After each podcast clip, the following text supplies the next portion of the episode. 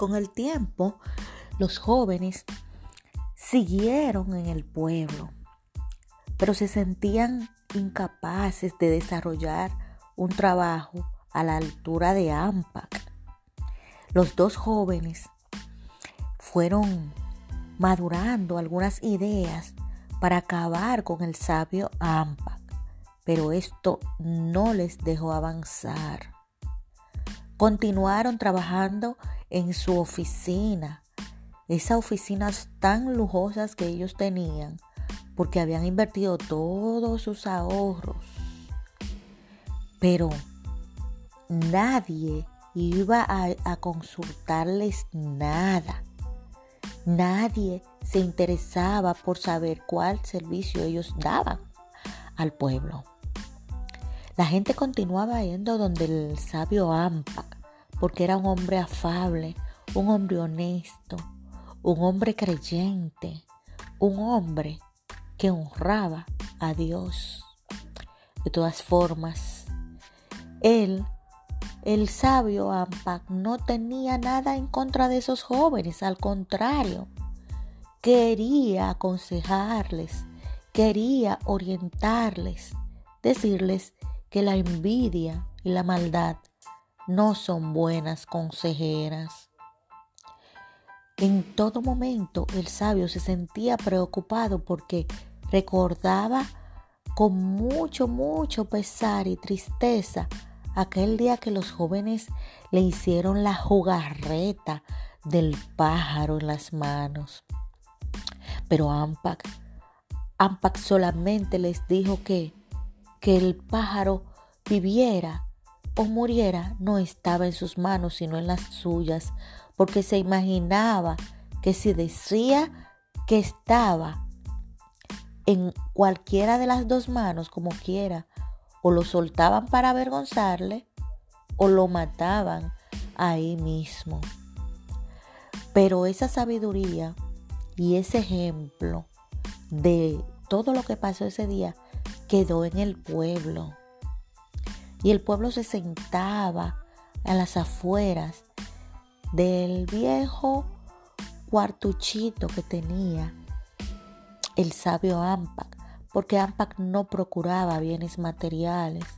Su principal preocupación no era cómo él pudiera vivir o no, sino cómo la gente podía estar mejor.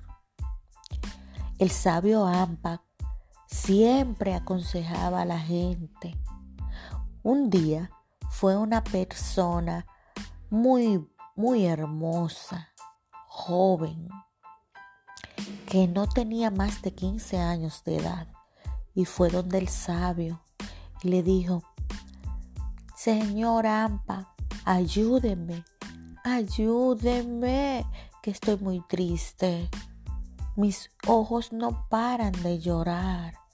Y aunque yo tengo todo para ser feliz, tengo mis padres, tengo amistades, ¿eh? tengo mi casa, mi habitación tiene mucha tecnología como me gusta, todas mis cosas están en orden, está limpia, pero como quiera, es que no sé qué me pasa no logro ser feliz, no logro conformarme con lo que tengo, no logro sonreír. El sabio la miró y se compadeció de ella y le dijo, hija, dime, pero tú crees que si tendrías más cosas materiales, llegaría a ti la felicidad?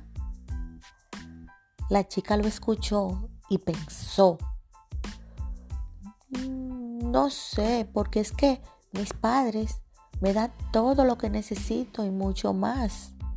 Creo que mi problema está en el alma, porque es que no sé, es que nada me hace feliz. Por más cosas que me compren, por más lugares que yo visite, por más sitios donde yo pueda ir y estar, no me siento feliz. Me da curiosidad por unos minutos y me gusta divertirme, pero después que pase ese momento, ya me siento vacía. Me siento que no soy feliz. ¿Qué puedo hacer?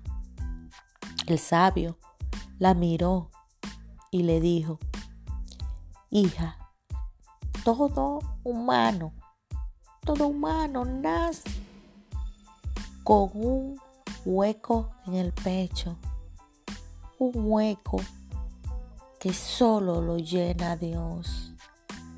Solo el amor de Dios puede llenar nuestros corazones cuando están tristes, cuando están amargados, cuando están sin esperanzas. Muchas personas querrían tener todo lo que tú tienes en este mundo material, pero lo importante es lo que tú haces con lo que Dios te ha dado. Dios te ha dado dones, Dios te ha dado personas para que tú puedas sembrar en ellos la palabra de Dios. Busca a Dios, lee su palabra, entérate cuáles cosas Dios demanda de ti y Él te va a mostrar tu propósito.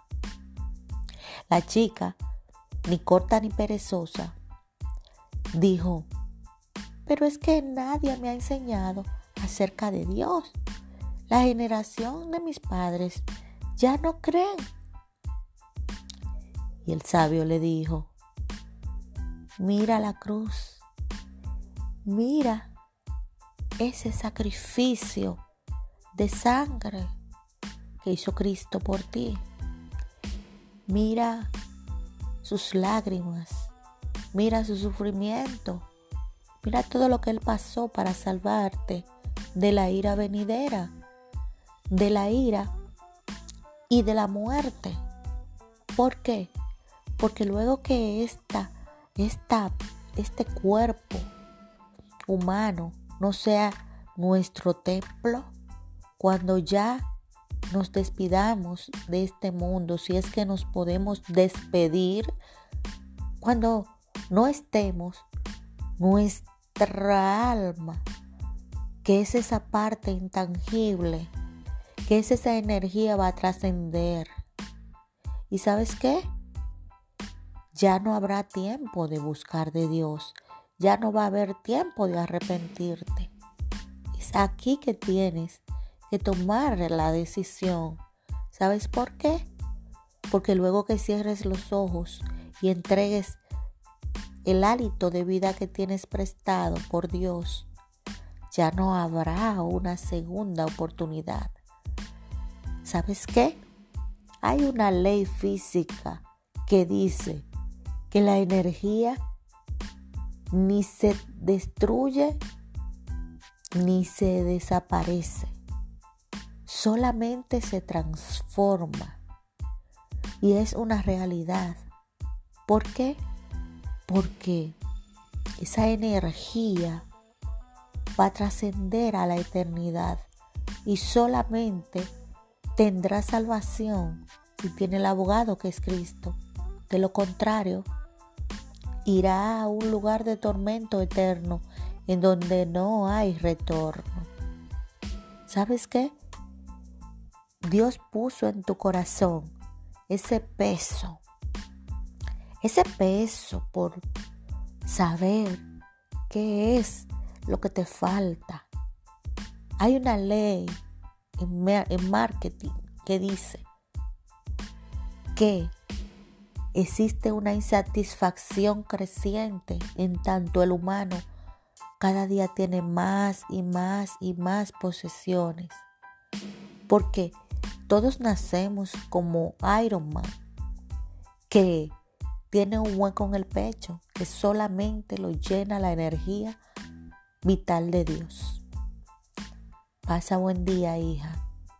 Ve y sigue a Cristo, que todavía no solamente cambió los tiempos en antes y después de Cristo, sino que va a cambiar tu corazón y lo va a llenar de esperanza, de luz. Cada cicatriz, cada herida que tenemos en la vida, Dios hace que salga luz. Dios te bendiga.